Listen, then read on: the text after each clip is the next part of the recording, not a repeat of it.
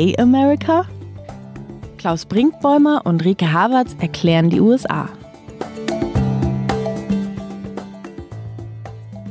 Hallo zu OK America, dem transatlantischen Podcast von Zeit Online. Alle zwei Wochen sprechen wir hier über das Land, das so viele tolle Geschichten zu erzählen hat, aber auch so viele Kontroversen und Ambivalenzen in seiner Gesellschaft und Politik, dass man manchmal echt verzweifeln möchte.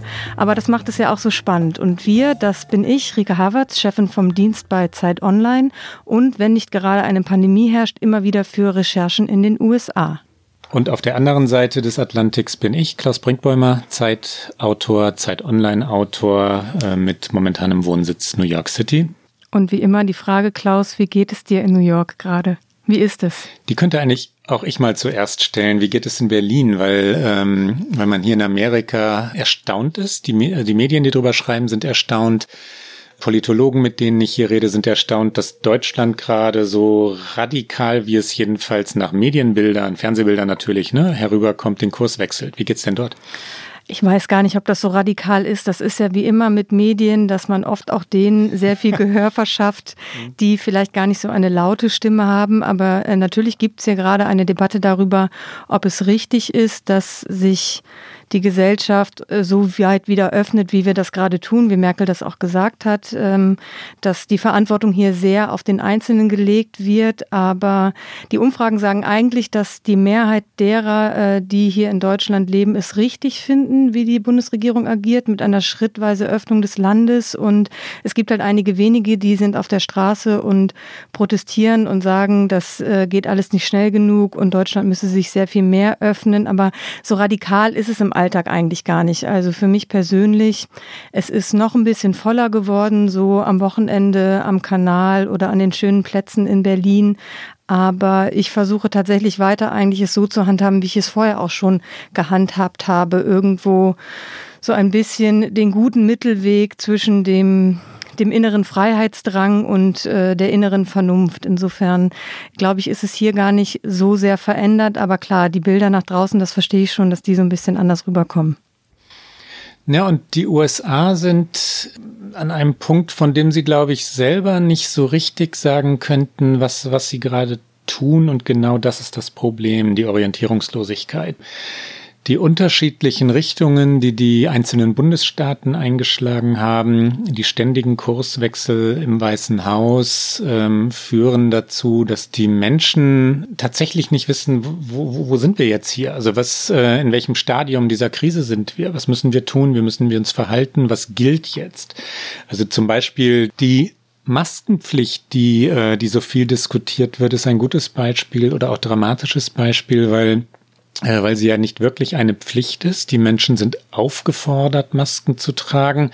Gleichzeitig wird es nicht durchgesetzt. Äh, es gibt enorm viele Diskussionen darüber, wenn, ähm, also ich habe das ähm, in den sozialen Medien gerade verfolgt, in New Hampshire, wo ich im letzten Jahr gewohnt habe, wurde ganz hitzig, nur ein ganz kleiner Fall diskutiert, wo ein Mann in einem Supermarkt anderen Kunden, Kundinnen äh, sagen wollte, setzt doch bitte eure Masken auf und dann eine ganz hitzige, fast gewaltsame Diskussion entbrach sprach über diese Frage, darf der das sagen? Äh, New Hampshire ist ein Staat, der sehr auf seine Freiheit setzt. Ja, wir hatten das hier in dieser in diesem Podcast schon mal.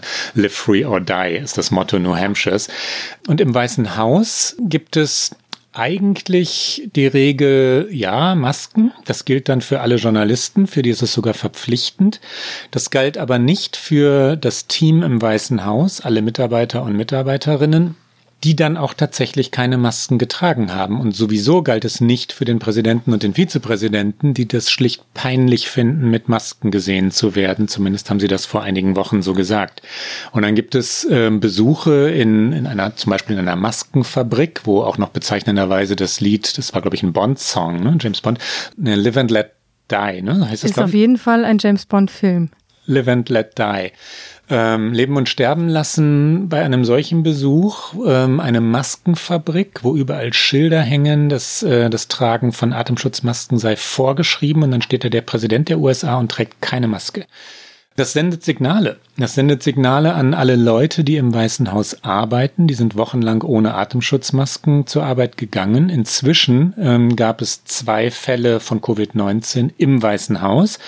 Anthony Fauci, der Arzt, den wir ja auch schon mehrfach diskutiert haben, ist jetzt in, in Quarantäne, hat seine Anhörung vor dem Senat von zu Hause, also per Videoschalte gemacht. Und ähm, große, große Verunsicherung. Was heißt das jetzt? Hat Covid-19 das Weiße Haus erreicht? Sind, äh, sind die Signale Signale stringent? Ganz klare Antwort auf die letzte Frage, nein, sind sie nicht. Und das verwirrt dieses Land. Lange Antwort auf deine kurze Frage. Wobei das wiederum eine ganz interessante Parallele ist, weil natürlich dadurch, dass jetzt hier in Deutschland viele Bundesländer, nicht viele, alle Bundesländer, viele Dinge selber regeln, weil eben vieles auch in die Hände der einzelnen Länder gelegt wurde, eben aufgrund des Föderalismus zum Beispiel die Kita-Öffnung, die hier sehr heiß diskutiert ist, wann können eben die Kleinsten wieder betreut werden. Und da macht es halt auch jedes Bundesland selbst. Wir haben eine sehr aufwendige, aber sehr gute Übersichtsgrafik immer auf Zeit Online, was jedes Bundesland Land jetzt erlassen hat, was man wo darf, weil man muss ja schon aus Berlin fahre ich ja nur eine Stunde raus, dann bin ich in Brandenburg und bin dann vielleicht in einem äh, Land, wo ich Dinge nicht darf, die ich hier in Berlin dürfte. Insofern die Verwirrung gibt es natürlich auch hier und ähm, es gibt natürlich auch Debatten darüber, was jetzt richtig ist und was nicht richtig ist. Und wir haben heute noch in einer unserer Redaktionskonferenzen auch festgestellt, wir müssen uns auch wieder ein bisschen mehr streiten dürfen, weil über einige Dinge kann man sich, glaube ich, streiten, über andere wiederum nicht. Aber es ist auch, das ist, finde ich, tatsächlich eine ganz interessante Parallele, weil unsere Länder gerade so unterschiedlich sind äh, in den Verläufen auch dieser Pandemie. Aber diese Verwirrung, was darf ich jetzt wo und was darf ich nicht? Und hier zum Beispiel auch eine große Frage, als es hieß, es dürfen sich jetzt wieder Menschen aus zwei Haushalten treffen. Kann ich denn jetzt ähm, in den Norden fahren und meine Eltern besuchen oder ist das nach wie vor eine schlechte Idee? Und die Wissenschaft würde natürlich sagen, das ist eine schlechte Idee. Und ähm, diese Debatte gibt es schon hier auch. Na, es gibt aber einen einen, wirklich gewaltigen Unterschied zwischen den USA und Deutschland, aber auch nicht nur Deutschland, sondern sondern Ländern wie, sagen wir mal, Südkorea. Ähm, Südkorea hat ja zeitgleich mit den USA die, die Krise erfahren, wenn man das so sagen darf, schiefer Satz, aber es ging zeitgleich los. Ende Januar ging es los, da wurden die ersten Covid-19-Fälle in, rund um Seoul und hier an der amerikanischen Westküste gemeldet. Und dann wenn wir jetzt von heute aus drauf schauen, ähm, Südkorea hat 260, 270 Tote und in den USA ging es, wie gerade gesagt, zum gleichen Zeitpunkt los. Inzwischen haben die USA ähm, etwa 1,4 Millionen Fälle, 82.000 Tote. Das sind mehr als in, in, in den Kriegen ähm, Vietnam, Irak, Afghanistan zusammengerechnet. Im Juni wird hier mit 3000 Toten pro Tag gerechnet, also jeder Tag ein 11. September 2001 Terroranschlag. Das heißt, die USA haben im Unterschied zu den äh, genannten Ländern, Südkorea, Deutschland, Neuseeland ist ja ein Vorbild, es nicht geschafft, erst einmal eine Strategie zu entwickeln und die wirken zu lassen. Die Strategie kann ja unterschiedlich sein. Die kann sein, ähm, die kann das sein, was die Schweden machen, die kann das sein, was Neuseeland macht, äh, die kann das sein, was die Bundesrepublik getan hat. Hier gab es keine. Es gab das Leugnen der Krise, dann das Kleinreden, dann gab es ein bisschen Social Distancing, dann gab gab es ähm, scharfe Regeln in einzelnen Bundesstaaten. New York hat es wirklich geschafft, die Zahlen drastisch zu senken. Äh, die Situation ist scharf. Wir sind jetzt in der achten Quarantänewoche hier, eine Stadt von 8,6 Millionen Einwohnern, eine enorme Disziplin der Leute hier. Aber das wirkt. Die Krankenhäuser sind nicht mehr überrannt. Ähm, in Manhattan wirkt es frühlingshaft ruhig, gespenstisch auch, weil die Straßen immer noch so einsam sind. Ja, man hört ja einzelne Hunde bellen wie auf einsamen Bauernhöfen. Das habe ich in New York noch nie gehört. Nachts, dass dann ein einsamer Hund bellt und ansonsten ist es ruhig. Ein, ein Unterschied also zu dem normalen New Yorker Leben, aber es ist kein Massensterben hier. Anders ist es in Queens oder, oder der Bronx oder in Teilen Brooklyns, wo teilweise ja, Möbelwagen mit Leichen vor den, ähm, vor den Bestattungsunternehmen standen und die, und die Bestattungsunternehmer nicht, nicht fertig wurden mit dieser irren Zahl von, von äh, zu Tode gekommenen. Der Kern aber ist, es gab hier keine Strategie, dass wir am Ende oder auch in, inmitten dieser Krise nach acht oder zehn Wochen Dinge in Frage stellen, diskutieren, gehört nun wirklich zu Demokratien, dann sollte es aber vorher eine Strategie gegeben haben. Das ist definitiv ein, glaube ich, wirklich existenzieller Unterschied zwischen dem, wie die deutsche Regierung oder wie Deutschland das gehandelt hat und wie es in den USA ist. Und nachdem wir uns jetzt schon so lange so schön eingeplaudert haben, sollten wir unseren Hörern noch ganz kurz verraten, worüber wir eigentlich äh, in dieser Folge sprechen wollen. Natürlich auch über die Corona-Krise. Klar, das haben wir jetzt gerade schon angerissen und an diesem Thema kommen wir auch gerade gar nicht vorbei. Aber tatsächlich wollen wir uns in dieser Folge mit der übergeordneten Frage beschäftigen, ist Amerika ein failed state? Ist dieses Land gescheitert und bringt diese Krise das gerade zum Ausdruck? Und ähm, ich finde, das ist wahnsinnig spannend und natürlich auch nicht ohne Donald Trump zu bewerkstelligen, sich dieser Frage zu nähern. Und vielleicht zäumen wir es von dort aus mal auf, um dann eben über andere Fragen auch noch uns dieser ganz großen Frage des Failed State zu widmen. Aber ähm, du hast es gerade beschrieben, diese mangelnde Strategie der Regierung und auch im Land. Und ich finde, da muss man einfach auch in dieser aktuellen Folge noch einmal eine erneut wirklich bemerkenswerte Pressekonferenz von Donald Trump erwähnen, die Anfang der Woche stattgefunden hat. Es war wieder eine bizarre Art, sage ich mal. Es war das Ende einer Pressekonferenz und ähm, es gab eine Journalistin von CBS, ich spreche ihren Namen vermutlich sehr falsch aus, äh, Wei J. Jiang die ihn fragt, warum er das Testen als globalen Wettbewerb ansehen würde bei mehr als 80.000 toten Amerikanern. Und dann hat er nur gesagt, ask China that question. Und äh, dann wollte er weitergehen zu einer anderen Frage. Also er wollte sich damit gar nicht auseinandersetzen. Und dann fragte die Journalistin nach, warum speziell er sie das gefragt hätte. Also weil sie hat äh, chinesische Wurzeln und er sagte nur, naja, es war halt eine gemeine Frage, a nasty question. Er findet ja auch jede zweite Frage nasty. Und dann will eine CNN-Reporterin ihre Frage stellen, aber da reagiert er schon gar nicht mehr drauf, weil sie hat ihn ja am Anfang ignoriert, als er ihr das Wort erteilt hat. Und dann bricht er es einfach ab und geht. Und ich finde, das war nochmal erneut so exemplarisch, wie sehr er sich weigert, einfach über Realitäten zu sprechen, professionell mit dieser Krise umzugehen. Er stand natürlich auch, wie du es gerade schon gesagt hast, ohne Mundschutz vor den Journalistinnen, die alle Mundschutz getragen haben. Und dieses schlechte Handling des Weißen Hauses ist einfach immer wieder aufs Neue erstaunlich und natürlich dahinter liegt noch eine, glaube ich, noch eine größere Frage, dass es eigentlich nur darum geht, diese Deutungshoheit irgendwie zu gewinnen in dieser Krise und äh, Trump natürlich eigentlich mit äh, beiden Augen schon gen November schielt. Ja, es gibt einen bemerkenswerten Versuch ähm, im Weißen Haus und, und in der Republikanischen Partei und in der in der ähm, Wahlkampforganisation Donald Trumps, das ist der Versuch, die Geschichte umzuerzählen, während äh, sie noch passiert. Also Gegenwart äh, umzudeuten, während sie geschieht. Das äh, ist politisch interessant, wenn man sich für das für, ja, Deuten, Erzählen von Geschichten interessiert, also auch für Journalisten natürlich hochspannend, kann das eigentlich funktionieren. Also während die USA an dieser Krise scheitern, erzählen die Regierung und die Partei eine Erfolgsgeschichte und behaupten das Gegenteil dessen, was passiert.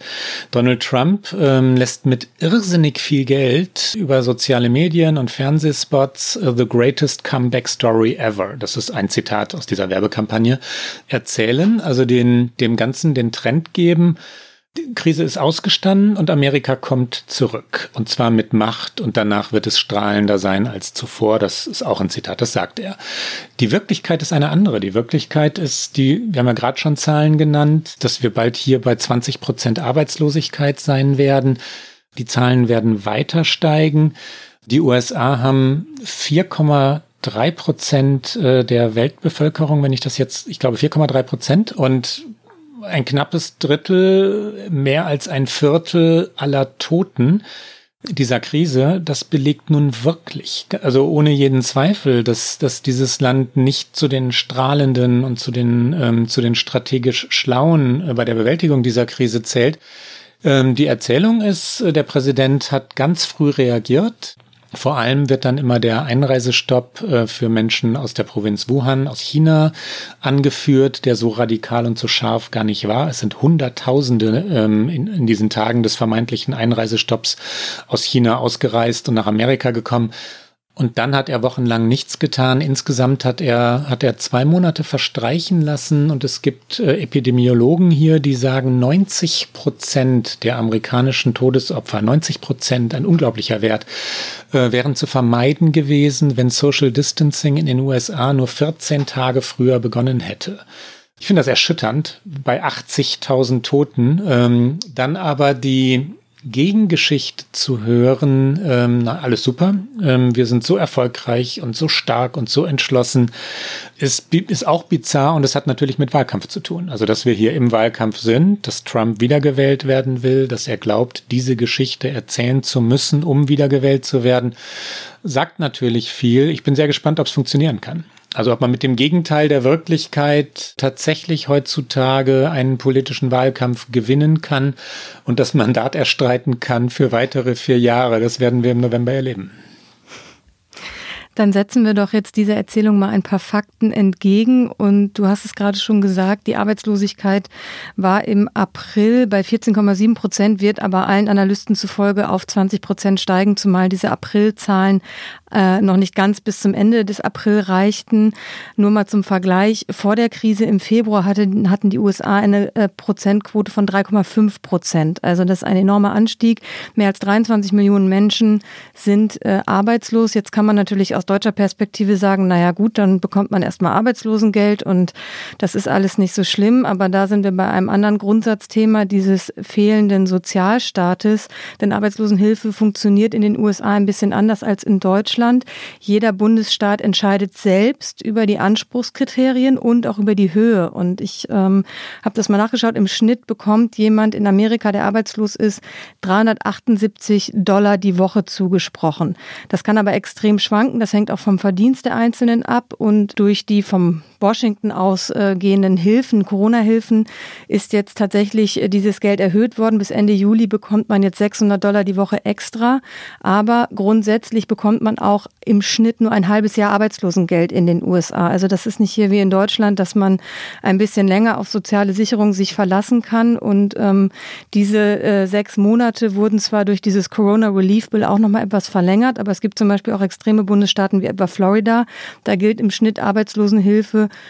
nur für drei Monate. Lange Rede, kurzer Sinn, es ist sehr kompliziert, aber die Menschen in den USA fallen jetzt in dieser Krise nicht auf etwas zurück. Und dann ist natürlich die Frage, ist das System, in dem Amerika lebt, also auch dieses soziale Sicherungssystem, das ist ja auch bei der Gesundheitsversorgung so, über die wir schon häufig gesprochen haben, ist dieses System überhaupt so noch tragbar? Kann man so weitermachen? Kann man einfach sagen, man möchte alles daran setzen, zu dem Stand vor Corona irgendwann zurückzukehren? Oder muss dieses Land irgendwann umdenken?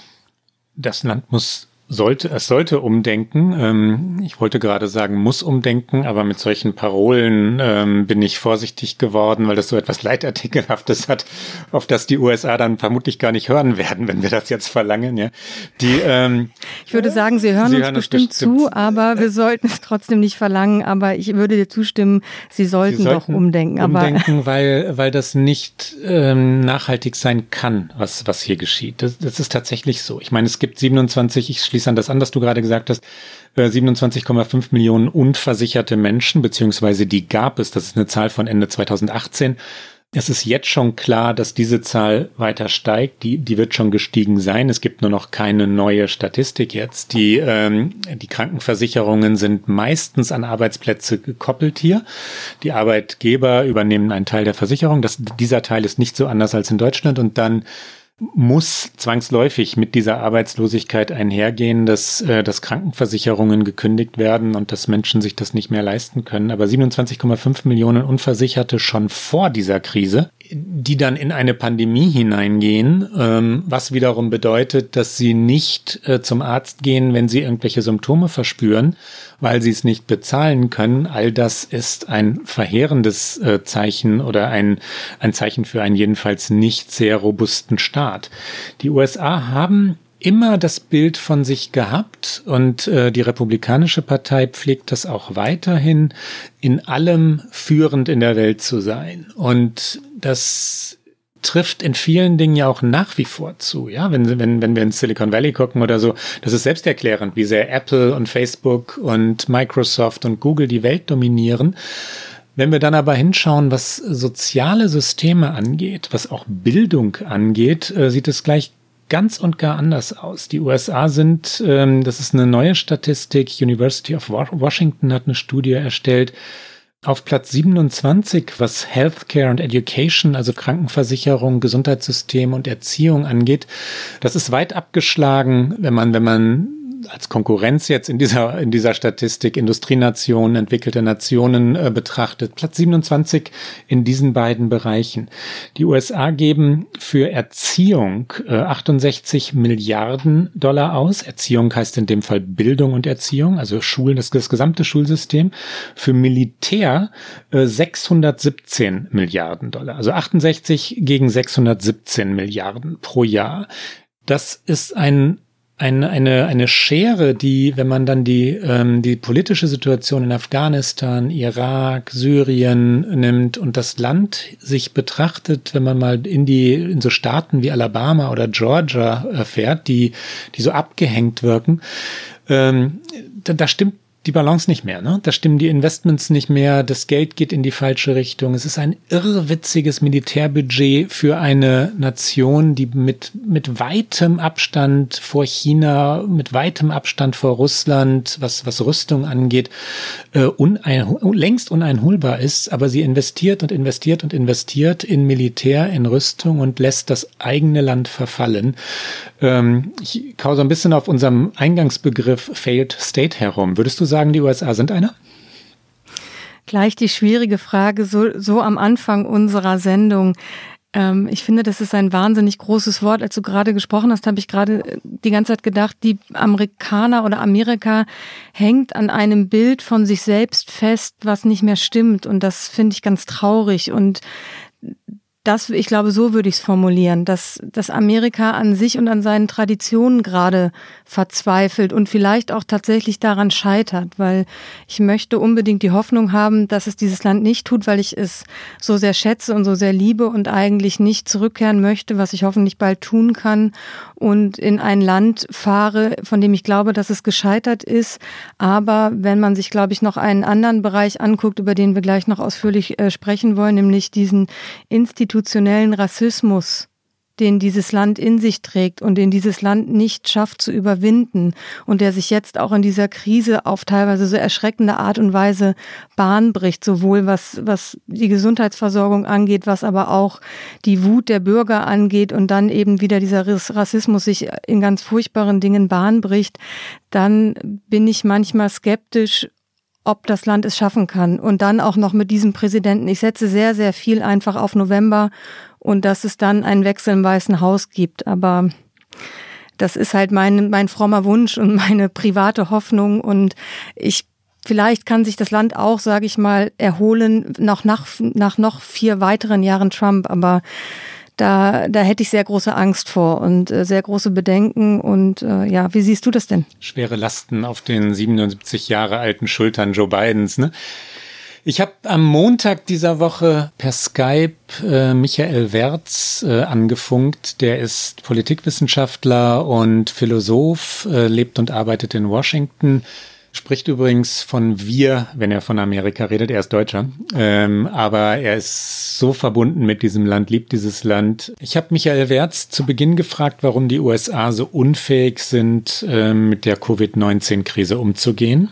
Ich denke, es gibt zwei Dimensionen und zwei Gründe dafür, warum die Vereinigten Staaten so schlecht dastehen. Am heutigen Tag werden wir die äh, Schwelle von 80.000 Toten überschreiten und das ist ein absolutes Drama für diese Gesellschaft. Vor allem, weil wieder einmal Minderheiten überproportional stark betroffen sind und sich in dieser Krise eigentlich äh, sowohl das politische wie auch das ökonomische Versagen von Teilen der amerikanischen Gesellschaft ausdrückt. Und die beiden Dimensionen sind eben diese, die politische und die ökonomische. Wir haben seit 20 oder 30 Jahren eine Entwicklung äh, in unserem Wirtschaftsleben, die auf eine Umverteilung von unten nach oben ausgerichtet ist, die äh, große Teile der Bevölkerung ähm, nicht mehr versucht, ökonomisch zu stabilisieren und in die Mittelschichten zu führen. Die Tatsache, dass wir in einem Land, das etwas mehr als vier Prozent der Weltbevölkerung ausmacht, 30 äh, Prozent der Todesopfer des Covid-Virus zu beklagen haben, immer davon ausgehen, dass wir natürlich keine realistischen Zahlen aus China und Russland erhalten, aber immerhin, das ist ein äh, Ausweis von, äh, von großen Problemen und großem Versagen. Vielleicht noch dramatischer ist, dass durch die ökonomischen Konsequenzen dieser Pandemie nach Schätzungen des Urban Institute, ein Think Tank, der sich mit urbanen und städtischen Transformationsprozessen beschäftigt, fast ein Drittel der erwachsenen US-Amerikanerinnen und Amerikaner in den letzten Wochen bei ihren Lebensmittelausgaben einschränken mussten. Und das bedeutet, dass wir hier am Endpunkt, an einem vorläufigen Endpunkt eines ökonomischen Umverteilungsprozesses sind, in dem nicht nur Leute, die zu den sozialen Unterschichten gehören, in außergewöhnlichen Situationen in die Bedrängnis geraten, sondern auch große Teile der unteren Mittelschichten. Das ist die eine Dimension und sozusagen die Langzeitstruktur. Und die andere ist natürlich die politische. Wir haben es mit der äh, inkompetentesten, korruptesten und verwahrlosten Regierung dieses Jahrhunderts zu tun und auch des vergangenen Jahrhunderts in den Vereinigten Staaten.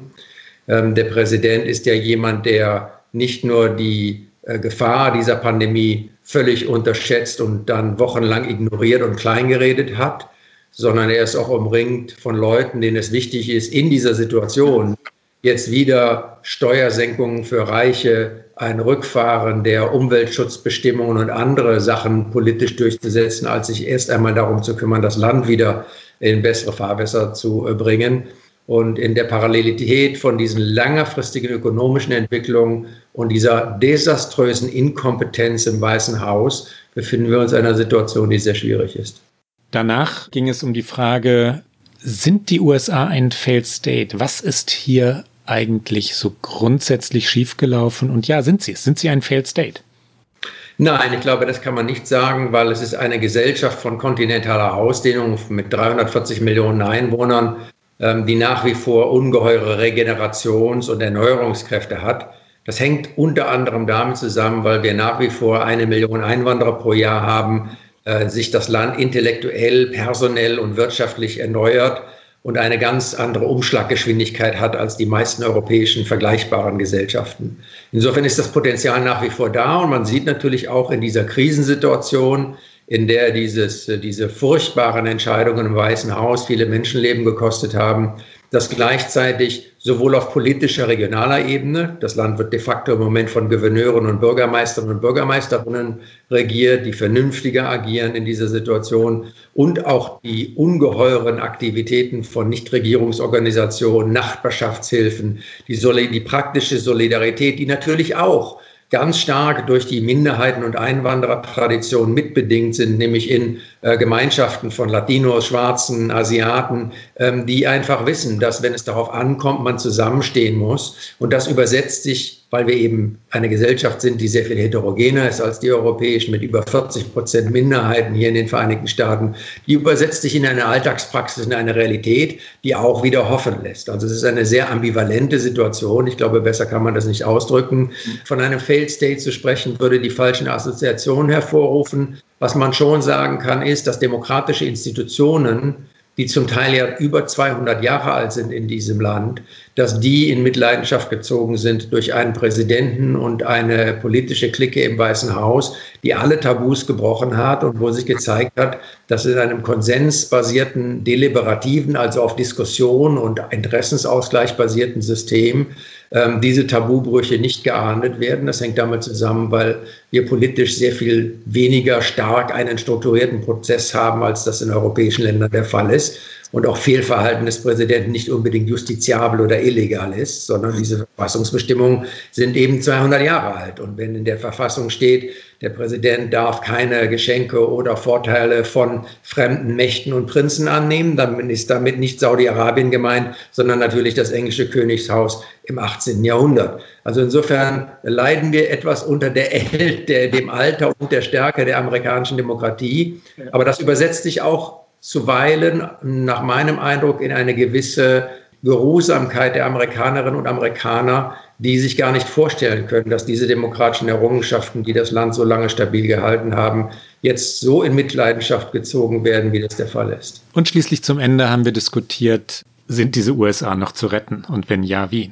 Der Wahlsieg von Joe Biden wird nicht genügen, aber er ist die unabdingbare Voraussetzung dafür, dass das Land wieder in den Kreis der aufgeklärten Zivilisationen zurückkehrt und auch die Regierung eine ist, die sich Rechenschaft abgibt und die äh, Herausforderungen, die uns bevorstehen, mit einer Wirtschaftskrise, die uns jetzt über 30 Millionen Arbeitsplätze gekostet hat. Also nur um das einmal in Relation zu setzen. In den schlimmsten Jahren der Weltwirtschaftskrise in den 30ern hat es nie mehr als drei Millionen Arbeitslose gegeben. Ja. Also das heißt, die, die, wir befinden uns in einer Jahrhundertkrise und die erste Voraussetzung ist, dass es im November einen Machtwechsel gibt, beziehungsweise im Januar dann, wenn der neue Präsident inauguriert wird. Und dann muss eben, wenn das Politische sich einigermaßen aussortiert hat, das zweite Krisenphänomen, nämlich das der ökonomischen Umverteilung und eines brachialen Wirtschaftssystems, das einfach auf äh, Formen sozialer Marktwirtschaft keine Rücksicht nimmt. Das muss eine Diskussion geben, wie das in stärker europäische Bahnen gelenkt werden kann. Diese Debatte hat auch in breiten Bevölkerungsteilen schon begonnen. Der große Erfolg von äh, Senator Bernie Sanders, auch schon bei den Vorwahlen der Demokraten äh, vor einigen Jahren und auch jetzt wieder die Stärke von Elizabeth Warren, also von Partei Linken, die hier als Sozialisten bestimmt werden, aber de facto moderate äh, Sozialdemokraten der Mitte sind, auf deutsche Verhältnisse übertragen, dass diese Position eines, eines sozialliberalen Gemeinwesens, das nicht 10, 15 oder 20 Prozent der Bevölkerung einfach aus dem System herausfallen lässt, das muss sich entwickeln. Und ich glaube, in gewisser Weise hat diese Pandemie auch dafür gesorgt, dass die Leute sensibler gew geworden sind gegenüber diesen Themen. Es gibt natürlich die rechtsradikalen äh, äh, Demonstranten, die jetzt protestieren gegen die Schließung von Restaurants. Aber das ist nicht die Mehrheit. Es ist ganz interessant, wenn man sich Umfragen ansieht, ist, dass die beispielsweise, dass das Bewusstsein, dass Klimawandel ein massives Problem ist, das von den Dimensionen her, denen der Pandemie noch weit äh, vorauseilt, dass das Bewusstsein davon massiv gestiegen ist. Und ich glaube, je mehr Krisenbewusstsein und hoffentlich wenig autoritäre und aggressive Reaktionen auf diese Krise, ähm, desto mehr kann sich das übersetzen in fortschrittliche Politik. Das ist das, was das Land braucht. Und das würde dann automatisch auch eine Annäherung an die europäischen Alliierten bedeuten. Ich muss sagen, dass ich nicht so optimistisch bin wie, wie Michael Wertz, was die Diagnose angeht. Also der, der Begriff Failed State ist hart. Äh, da hat er natürlich recht, weil damit im Allgemeinen Staaten nach langen, langen Kriegen gemeint sind, äh, die dann keine Regierung mehr haben. Also Somalia, ja, oder Liberia nach, den, nach dem langen Bürgerkrieg. Liberia ist heute schon wieder halbwegs robust, aber die Somalia nach, nach dem, was wir aus Mogadischu kennen, oder Syrien, jetzt Libyen. Äh, und natürlich sind die USA nicht auf diesem Niveau und es wäre ähm, echt absurd, das zu behaupten. Failed State kann aber natürlich auch, wenn man es einfach nur bei diesem Begriff belässt, ein gescheiterter handlungsunfähiger Staat sein. Es muss kein Staat sein, der durch einen Krieg dann auch noch verwüstet ist, ja. Und die USA sind in vielen, vielen, vielen, allzu vielen Aspekten handlungsunfähig. Sie bekommen politisch die ganz wesentlichen Schritte, die sie gehen müssten, nicht hin. Wir sehen in der Corona-Krise, ähm, dass sie es nicht schaffen, Daten zur Grundlage zu machen und eine Strategie zu entwickeln. Sie sind äh, wirklich tief gespalten, ähm, was diese Kluft zwischen Republikanern und Demokraten angeht. Jetzt in dieser Woche wird darüber gestritten, und zwar erbittert gestritten, ob die Bundesstaaten Finanzhilfe bekommen sollen, weil die Bundesstaaten kurz vor dem Bankrott sind. Sie können ihre Bürger und Bürgerinnen äh, nicht finanziell entlasten in dieser Krise. Die Etats sind längst überzogen und die Republikaner in Washington wollen nicht zulassen, dass demokratische Bundesstaaten, also demokratisch regierte Bundesstaaten, bevölkerungsreiche Bundesstaaten wie Kalifornien oder New York Geld bekommen. Also auch diese Krise ist parteipolitisch äh, zerfleddert worden und das Land ist handlungsunfähig. Und wenn wir uns dann anschauen, wie viel hier zerredet wird, wie viel die US oder wie wenig die USA noch zu Einigkeit finden, wenn es um bewiesene Dinge geht. Ähm, Klimawandel, ja, wie hitzig hier Klimawandel abgestritten wird und wie sich Teile dieses Landes verrennen, auch jetzt wieder in Demonstrationen gegen das Virus und sagen, ähm, ich bin stärker als das Virus und mit schweren Maschinengewehren äh, dann, dann in, in Michigan oder so demonstrieren gehen. Da ist so viel aus der Balance, da stimmt so vieles nicht mehr, dass ich sagen würde, nee, failed state, trifft es schon. Das heißt nicht, dass Heilung unmöglich wäre. Äh, natürlich können die USA wieder ähm, zurückfinden. Es gibt ganz viel Kraft und Energie in diesem Land. Deswegen lebe ich auch noch hier. Ich liebe die USA hier an der Ostküste die Universitäten, Harvard, MIT, Columbia sind so schwungvoll und, und höchst intelligent. Die Firmen, die wir schon angesprochen haben im Silicon Valley, bleiben stark und kraftvoll. Das, das Land ist nicht rundum in allen Aspekten gescheitert. Aber als Demokratie als, als funktionierende Gesellschaft, als Gesellschaft, die solidarisch die Schwachen stützt, als, ähm, als Land, in dem, ähm, das ist ja der amerikanische Traum, in dem die Schwachen groß und erfolgreich werden können, das stimmt nicht mehr. Als solches sind die USA gescheitert. Ich glaube, dass vor allen Dingen dieser amerikanische Traum wahnsinnig gescheitert ist und dass das nichts mehr als eine Illusion ist. Das meinte ich auch gerade von diesem man ist noch so, man hängt noch so an diesem Bild von sich selbst, aber das stimmt nicht mehr. Und das hat auch jetzt Mother Jones äh, ganz interessant auf Basis von Daten analysiert, dass vor allen Dingen die Bundesstaaten, die die Läden wieder öffnen wollen, die die Gesellschaft wieder öffnen wollen, da wo es auch oft Proteste gibt gegen diese ähm, aus dieser Sicht drakonischen Maßnahmen, um dieses Virus einzudämmen, das sind die Bundesstaaten, in denen die Diskrepanz zwischen dem Anteil afroamerikanischer Bürger und dem Anteil an Afroamerikanern, die an Covid-19 sterben, am größten ist. Ich nenne mal zwei Beispiele. Georgia, du hast es schon erwähnt, da ist der Anteil von Afroamerikanern in der Bevölkerung 32 Prozent. Sie machen aber 50 Prozent der Covid-19-Opfer aus. In Missouri ist der Anteil Afroamerikaner 12 Prozent. Es sterben aber knapp 39 Prozent Afroamerikaner an Covid-19 und Dort in Missouri zum Beispiel gibt es kein Stay-at-Home mehr und der republikanische Gouverneur Mike Parsons hat äh, Geschäfte ohne Maske besucht, äh, because I choose not to, hat er gesagt. Also ich entscheide mich dafür, keine Maske zu tragen. Aber das heißt, die Bundesstaaten, die eben auch republikanisch regiert sind und die sich dafür entscheiden, aufgrund der Proteste, aufgrund der Wirtschaftslage sich wieder zu öffnen, da trifft es vor Dingen die Schwächsten und die Armen. Und das eben liegt allem auch dem zugrunde, dass Arbeiten, Leben, Wohnung, Zugang zu Bildung, Gesundheitsversorgung, du hast ganz viel schon angesprochen, dass das alles wahnsinnig ungleich immer noch verteilt ist in einem Land, das sich rühmt, dass es jeder schaffen kann, aber es kann halt nicht mehr jeder schaffen. Und das ist das, was mich oft so traurig macht, dass dieses Land es nicht schafft, sich mit, mit diesem Rassismus innerhalb der Gesellschaft, der einfach alltäglich ist und der sich ständig Bahn bricht, nicht schafft, damit umzugehen. Und ich glaube, in dem Zusammenhang sollten wir an dieser Stelle auf jeden Fall auch noch einmal über, nicht noch einmal, sollten wir über Ormond Arbery sprechen. Und ähm, auch im, spielt auch im Bundesstaat Georgia. Wir sind irgendwie viel in Georgia unterwegs. Ähm, Arbery ist ein 25-jähriger Afroamerikaner und er ist in Brunswick erschossen worden von zwei Männern, einem Vater und äh, seinem Sohn. Der Vater ist ehemaliger Polizist und der Vorfall ist schon einige Wochen her. Er ist jetzt öffentlich geworden über ein Video, was gar nicht so viel zeigt, aber man hört vor allen Dingen drei erschreckende Dinge, nämlich drei Schüsse und ähm, wir spielen das hier mal ganz kurz an.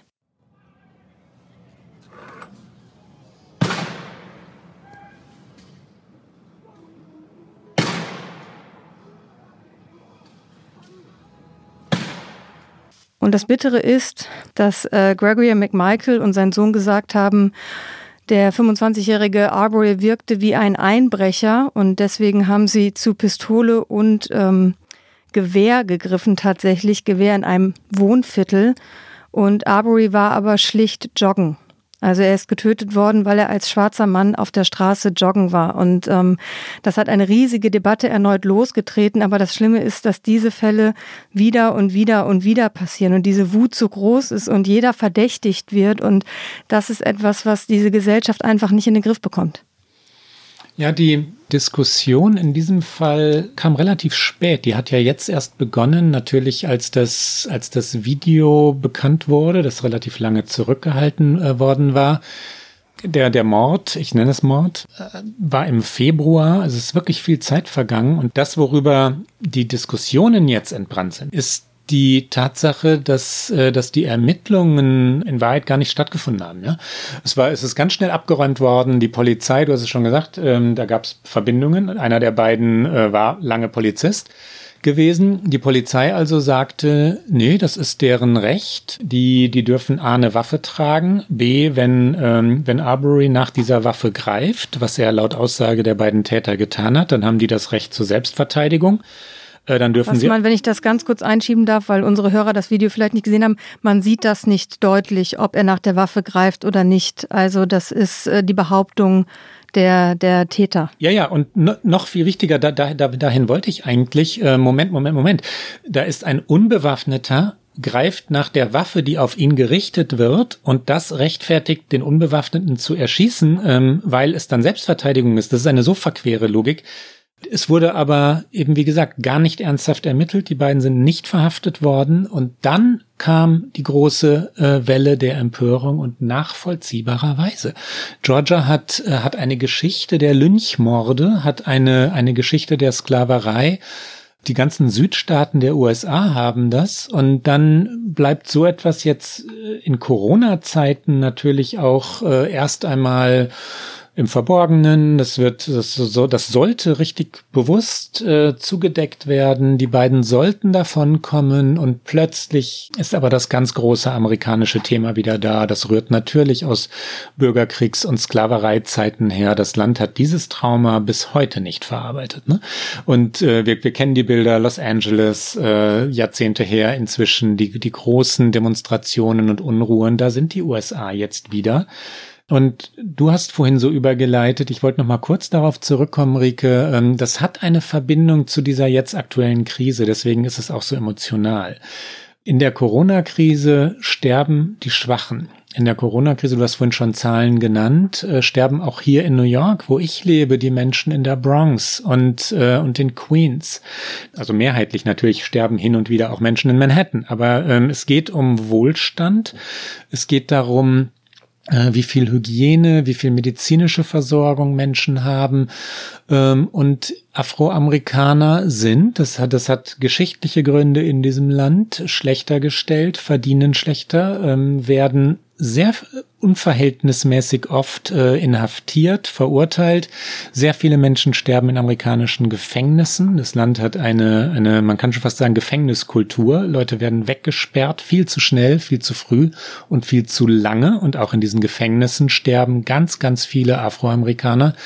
Und daran knüpft das an. Also deswegen ist diese Geschichte mehr als ein Einzelfall, also sehr viel größer und sehr viel emotionaler. Sie sagt viel über die USA, das tut sie ja wirklich. Und wir müssen ja gar nicht so weit zurückgehen wie Los Angeles, sondern Charleston 2017. Ja, Daran erinnern wir uns, glaube ich, noch alle. Und auch darüber sollten wir noch kurz reden, weil das wiederum auch etwas mit der aktuellen Regierung zu tun hat, weil mit Donald Trump ist ein Präsident im Weißen Haus, der sich, sagen wir mal, nicht immer ein eindeutig positioniert, wenn es um Recht oder rassistische Übergriffe geht. Äh, Charleston 2017, das war im August, da ging es eben auch um die Geschichte der USA. Da sollte eine Statue eines konföderierten Generals aus dem amerikanischen Bürgerkrieg entfernt werden. Und äh, rechte Anhänger der Alt-Right-Bewegung und auch Neonazis und Mitglieder des Ku Klux Klan sind zu einer Kundgebung aufmarschiert, weil sie das nicht wahrhaben wollten, dass eben diese Statue entfernt wird. Die Konföderierten kämpften im Bürgerkrieg für den Fortbestand der Sklaverei und ähm, da kam es zu diversen Ausschreitungen. Es ist dann ein 20-jähriger Mann aus Ohio mit einem Fahrzeug in eine Gegendemo gerast. Dabei starb eine 32-jährige Frau. Es wurden diverse Menschen verletzt. Es gab eine wochenlange Debatte darum, wie dieses Land damit umgehen soll. Und äh, Donald Trump hat sich dazu auch geäußert in einem mittlerweile berüchtigten Zitat, wo er von very fine people auf beiden Seiten sprach. Auch da hören wir noch einmal kurz rein. I think there's blame on both sides, and I have no doubt about it, and you don't have any doubt about it either. And, and, and, and if you reported it accurately, you would say. Nazis started this. They showed up in Charlottesville. They, started, they showed up in Charlottesville Excuse me. to protest. Excuse me, they didn't put themselves down as you, and you had some very bad people in that group. but you also had people that were very fine people on both sides. You had people in that group, excuse me, excuse me, I saw the same pictures as you did.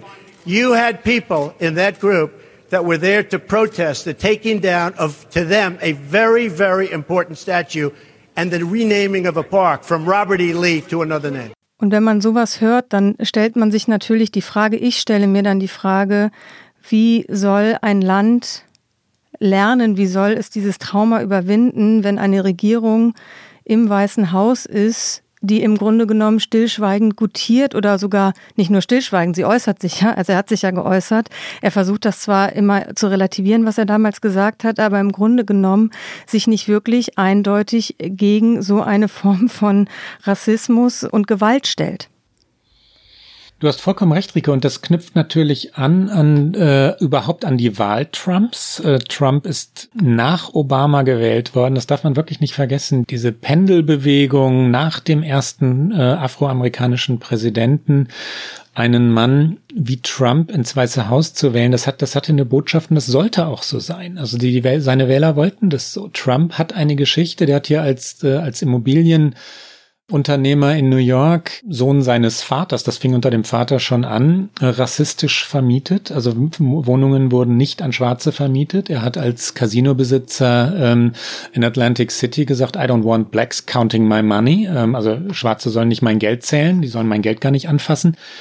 Das ist nicht immer nur alles ausschließlich rassistisch, das kann man ihm nicht unterstellen, aber es schwingt mit. Es ist völlig klar, dass die weißen Rassisten, die es in diesem Land gibt, äh, die Alt-Right-Bewegung, du hast sie vorhin schon genannt, auf Donald Trump gesetzt haben und dass er das immer so leicht unterfüttert, ja, immer von very fine people spricht. Exakt der gleiche Begriff ist jetzt wieder gefallen als Demonstranten in Michigan mit Maschinengewehren ins State House, also in die, ähm, wie nennt man das, die Residenz ähm, der, der Gouverneurin gegangen sind, die natürlich eine Demokratin ist, Gretchen Whitmer und potenzielle Vizepräsidentin. Äh, sie wird gehandelt als Running Mate, also Vizepräsidentin neben Joe Biden.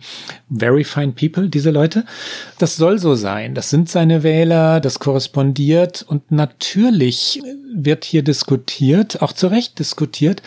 Moment, wenn jetzt das Land so scharf in vielen Bundesstaaten eröffnet werden soll, ohne dass es vorher eine Strategie gab, ähm, mit der es geschützt wurde, nimmt dann diese Regierung billigend in Kauf, dass täglich 3000 Menschen sterben und nimmt sie vor allem billigend in Kauf, dass diese 3000 Menschen sterben, über die wir gerade gesprochen haben. Das muss man mit Fragezeichen formulieren. Natürlich kann man das nicht belegen, aber das ist ja die Realität. Das ist das, was hier passiert. Und es gibt ja auch Medienberichte, die sagen, es gibt durchaus Reports im Weißen Haus, die zeigen, dass sich jetzt die Pandemie eben auch im Heartland, wie die Amerikaner das nennen, also in den Bundesstaaten im Inneren des Landes, nicht an Ost- und Westküste, dass es sich da jetzt auch verstärkt ausbreiten wird. Das ist natürlich etwas, was im Grunde genommen Trump auch vermutlich nicht so gerne an die Öffentlichkeit lassen will, weil das natürlich seine Wählergruppe ist. Also er setzt ja sehr stark auf den den mittelalten weißen Mann, nicht nur, auch viele, äh, viele weiße Frauen haben ihn gewählt. Es haben ihn auch übrigens Afroamerikaner gewählt. Man kann jetzt nicht sagen, dass irgendwie nur weiße Menschen Donald Trump gewählt haben. So ist es beileibe auch nicht. Auch durchaus Hispanics haben ihn gewählt. Also das ist, ähm, durchmischt sich, aber seine Klientel ist natürlich eher die mittelalte, weiße, untere Mittelschicht. Und es gibt ja Prognosen im Land und daher rührt ja auch ganz viel dieser Ängste, mit denen er spielt und auch mit dieser Wut, dass eben 2045 spätestens werden die Weißen Minority White sein. Das heißt, dann wird die Mehrheit im Land nicht mehr weiß sein, sondern dann wird das Land diverser sein. Es ist ja schon sehr divers, aber eben in seinen Mehrheitsverhältnissen anders aufgestellt sein. Und daher rühren viele dieser Dinge, über die wir hier reden, die Angst, dass einem etwas weggenommen wird, dass eben diese anderen einem etwas wegnehmen. Ich weiß nicht, ob du schon die ähm, Michelle Obama-Dokumentation auf Netflix gesehen hast, die jetzt seit ein paar Tagen draußen ist. Das begleitet die Ex-First Lady auf ihrer Lesereise und der Film, also die Dokumentation ist nett, es ist eine sehr amerikanische Geschichte, aber es ist schön, man fühlt sich so zurückversetzt hm. in diese, in diese hm. gute alte Obama-Zeit und denkt so, oh Gott, so war es auch mal. Aber es gibt da einen sehr erstaunlichen Satz, da sitzt Michelle Obama ganz, ganz still vor der Kamera und sagt, man darf nicht vergessen, was die Wahrheit ist. Die Wahrheit ist, ich war First Lady dieses Landes. Die Wahrheit ist aber auch, ich stamme von Sklaven ab. Und es gibt Menschen, als Barack und ich ins Weiße Haus kamen mit unseren Kindern, die gesagt haben, diese Menschen sind in unserem Weißen Haus. Und das fand ich war eine sehr, sehr starke Szene. Und mhm. das ist eben auch eine Basis dieses Landes. Ist ja auch erstaunlich, dass sich äh, Barack Obama jetzt eingemischt hat. Ne? Der hat äh, in den letzten Jahren es sehr elegant oder nach meinem Gefühl auch manchmal ein bisschen zu dezent äh, so ausgependelt oder abgefedert, wenn, wenn Trump ihn beleidigte. Und das kommt ja wöchentlich vor. Oder wenn wieder ein Gesetz abgeräumt wird, das aus der Obama-Zeit stammt, Naturschutzverordnungen, vor allem 100 Naturschutzverordnungen übrigens, die, die einkassiert worden sind und Gesetze, Obama hat jetzt von äh, chaotischem Desaster gesprochen und meinte, die Strategie, wenn man es denn so nennen möchte, die Handlungsweise ist, glaube ich, der bessere Begriff, das Chaos eben äh, im Weißen Haus in der Corona-Krise. Ein für ihn wirklich bemerkenswerter äh, Begriff, Chaotic Disaster. Und damit hat er sich äh, in so einer vermeintlich inoffiziellen Runde, aber vor ganz vielen ehemaligen Unterstützern, Obama Alumni, wie die heißen, ähm, ich glaube über 1000 Leute, die da zugeschaltet waren, äh, zu Wort gemeldet. Und ich gehe mal schwer davon aus, dass er wusste, dass das nach außen weitergetragen werden würde. Und man möchte ja eigentlich sagen, endlich mal. Also ja, endlich mal. Und natürlich haben viele Leute auch gesagt, ja, jetzt kommen die Demokraten müssen mal langsam in den Wahlkampf einsteigen und auch mal ein bisschen härter ähm, den, den Präsidenten angreifen. Und wo ist eigentlich Joe Biden? Joe Biden ist immer noch in seinem Keller in Delaware und äh, dann meldet Aber sich. Aber er hat doch seinen Podcast. Er hat seinen Podcast und Podcasts sind wirkungsvoll. Wir sind ja übrigens ähm, auf dieses Thema auch deshalb gestoßen, weil wir, weil wir es immer wieder schon umkreist haben, aber weil es dann jetzt vor, vor einigen Wochen, drei Wochen, glaube ich, einen Essay im Atlantic gab, der auch in der Zeit erschien und auf Zeit Online von George Packer, We Are Living in a Failed State. George Packer ist einer der bekanntesten amerikanischen Journalisten. Der hat lange für den New Yorker geschrieben, äh, jetzt für den Atlantic, wie gesagt. Die Kernaussage bei ihm war, dass dieses Virus einen angeschlagenen Körper getroffen hat und es in Wahrheit viel zu leicht hatte, weil der Körper schwer krank war. Und er meint natürlich die USA. Das war das, das, war das Bild, mit dem er diesen Text anfängt. Uh, underlying Conditions hat er es genannt. Ähm, also die, die ganzen Vorerkrankungen, ähm, Herzkrankheit und so, die bei diesem Virus eben ähm, die Gefahr vergrößern, ähm, diagnostizierte er alle für die USA dass die angesprochene Wissenschaftsfeindlichkeit, die wir vorhin schon mal hatten, Rassismus, Bildungsfeindlichkeit, äh, vor allem auch die Klassenunterschiede, darüber haben wir heute noch nicht geredet, diese drastischen äh, Unterschiede, was Vermögen und, äh, und Gehälter angeht, äh, wie ungerecht dieses Land ist. Doch, wir hatten es schon. Wir waren, wir waren da längst. Ähm, we are living in a failed state. Das war der, das war der Ausgangspunkt. Und dessen, also George Packers Diagnose war klar, die USA sind eine. Ich mochte den Essay von äh, George Becker auch sehr gerne. Ich mag ihn, er ist wahnsinnig nett. Ich habe ihn vor ein paar Jahren mal in Berlin getroffen, als er sein auch sehr berühmtes Angela Merkel Porträt recherchiert hat, damals noch für den New Yorker und ein unglaublich leiser, ruhiger Mann, aber einfach wahnsinnig schlau. Und ich fand dieses Ende von seinem Essay dann auch einfach so, so eindrücklich, dass, dass er dann geschrieben hat, entweder wir verbarrikadieren uns weiter und sind angstvoll miteinander und ähm, vor allen Dingen lassen zu, dass das, was uns verbindet, vollends verschwindet. Und ich finde, das ist so dieses Gefühl des Amerika von heute, dass eben das, was dieses Land eigentlich, diese Gesellschaft miteinander verbindet, dass das wirklich äh, dabei ist zu verschwinden. Und ähm, er ist ja jetzt auch nicht ganz negativ. Er sagt ja auch, man kann noch daraus lernen und ähm, dass es bedeutet auch, dass es auch Arbeit bedeutet, Bürger zu sein. Und ich finde, das ist irgendwie auch so eine schöne Aufforderung an seine Landsleute gewesen, vielleicht zu versuchen, doch wieder die andere Seite ein bisschen mehr zu verstehen. Das gilt für ganz viele dieser Bereiche, die wir heute angesprochen haben. Das gilt noch für sehr viel mehr Themen im Land, über die wir sicherlich auch noch in der ein oder anderen Folge reden werden. Und ähm, das, das würde ich persönlich Amerika so wahnsinnig wünschen, dass sie das irgendwie ernst nehmen oder dass sie das hören und sagen, hey, wir investieren nochmal Arbeit in uns selbst und dann ist es vielleicht auch am Ende kein Failed State. Unsere Hörer und Hörerinnen sollen ja wissen, wie das hier entsteht. Normalerweise schauen wir uns tief in die Augen, während wir heute über Zoom in den vergangenen Wochen auch hin und wieder über Skype miteinander reden. Ich habe jetzt, während du geredet hast, ähm, mal kurz mein, mein iPad zur Hand genommen und diesen Text mir hervorgeholt, weil das Ende, das du gerade angesprochen hast, äh, so poetisch, aber auch wirklich klug ist. Und ich glaube, ähm, das kann man auch auf Englisch mal eben vorlesen. We can learn from these dreadful days that stupidity and injustice are lethal. That in a democracy being a citizen is essential work. That the alternative to solidarity is death. After we have come out of hiding and taken off our masks, we should not forget what it was like to be alone. Da muss man ja beinahe weinen. Der George. Der George. Und von George Packer kommen wir jetzt zu Get Out, unserer Lieblingsrubrik, weil auch einzigen Rubrik in unserem schönen Podcast. Und ich äh, freue mich jedes Mal, weil ich immer so gespannt bin, Klaus, was du dir ausgedacht hast.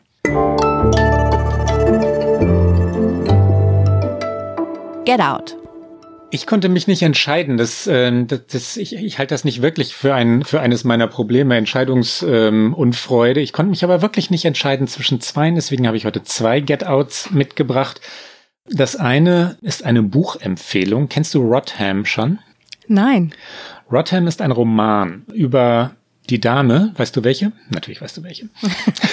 Frau Clinton. Finde gut, dass du gut, gut, dass du lachst.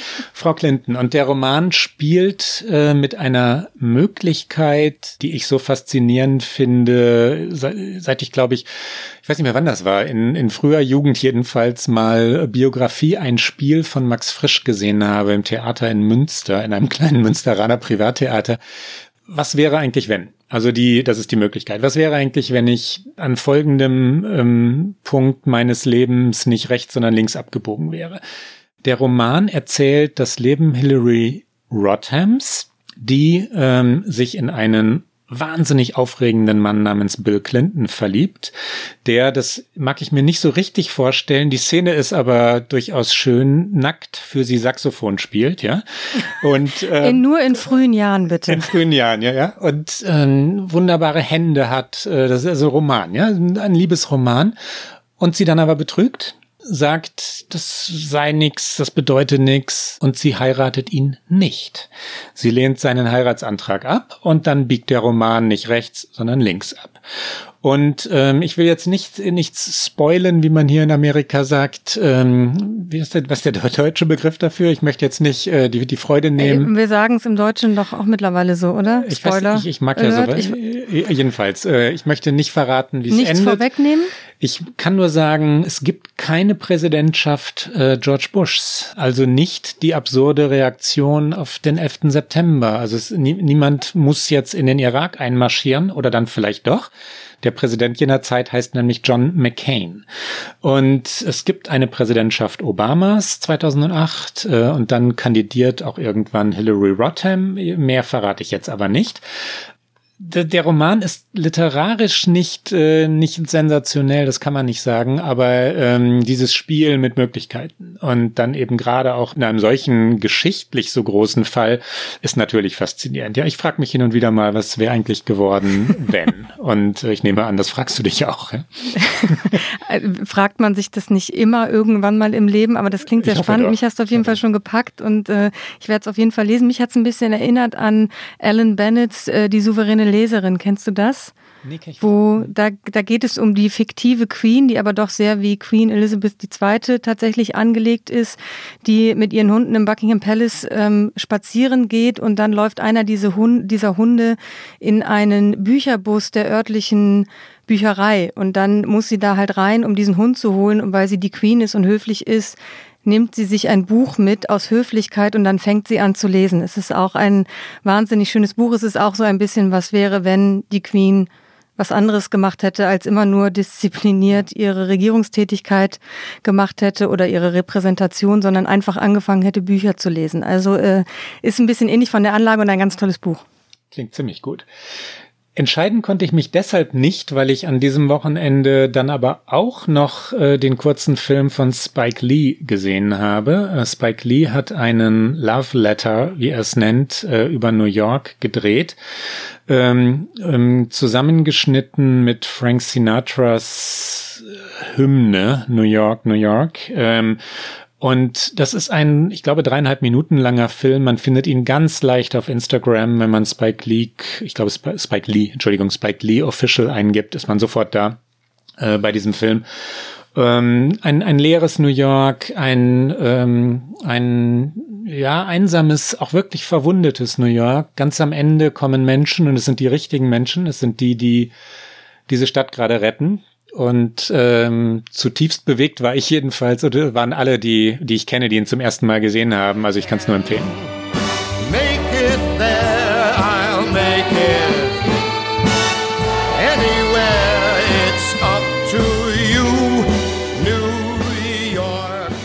Habe ich vor allen Dingen erstmal einen sehr schönen Ohrwurm. Ich liebe dieses Lied, es ist ein Klassiker, aber ich liebe es trotzdem.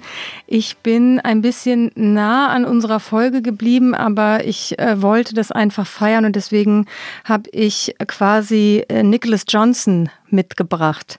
Nicholas Johnson ist ein 22-jähriger Kanadier und er besucht die Elite-Universität Princeton an der Nordostküste der USA und er ist der erste Afroamerikaner, der in der 274 Jahre alten Geschichte der Uni die Abschlussrede seines Jahrgangs halten wird. Und ähm, das hat mich so gefreut. Es ist eine so amerikanische Geschichte, aber sie, sie ist eine so positive Geschichte gegen all das, was wir heute in dieser Folge auch besprochen haben. Und ähm, der 22-Jährige hat seinen Abschluss gemacht in Ich muss es ablesen. Operations Research and Financial Engineering. Ich möchte mir das überhaupt nicht als deutsches Studienfach übersetzen. Und ähm, in seiner Abschlussarbeit hat er sich Algorithmen gewidmet, die eine Grundlage für Projekte und Netzwerke bilden sollen, um Übergewicht in kanadischen Communities zu reduzieren. Also auch noch ein verrückt gutes Projekt. Und ähm, weiter rede ich darüber jetzt nicht, weil der Mann wird ab dem Herbst am MIT in Cambridge promovieren. Also er wird sich dann in Sphären bewegen. Da steige ich dann nicht mehr durch im Financial Engineering. Aber wir hören mal, was er dazu gesagt hat, dass er diese Rede in diesem Jahr virtuell natürlich, aber immerhin halten darf. Er hat mit dem kanadischen Fernsehen gesprochen. it's very empowering uh, for me to have been selected for this for this honor, and it really does mean a lot to me, uh, particularly given Princeton's uh, historical ties to the institution of slavery. And I hope that this achievement can serve as inspiration to younger Black students, particularly those uh, in STEM fields.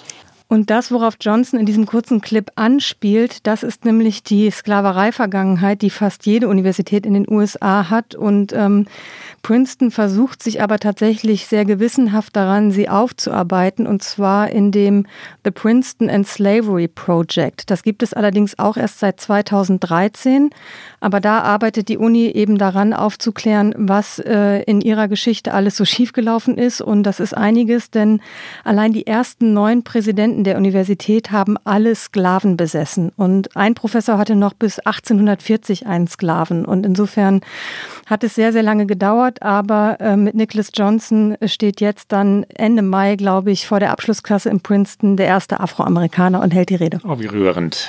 Ähm, ja, wirklich, wirklich, wirklich.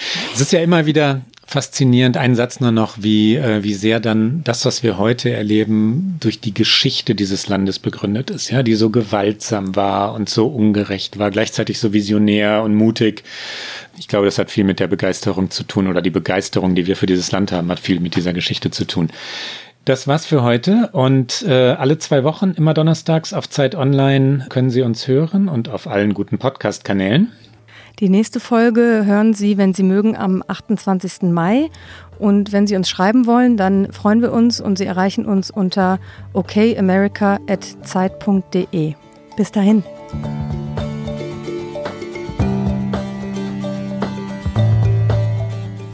Okay America ist ein Podcast von Zeit Online, produziert von poolartists.de.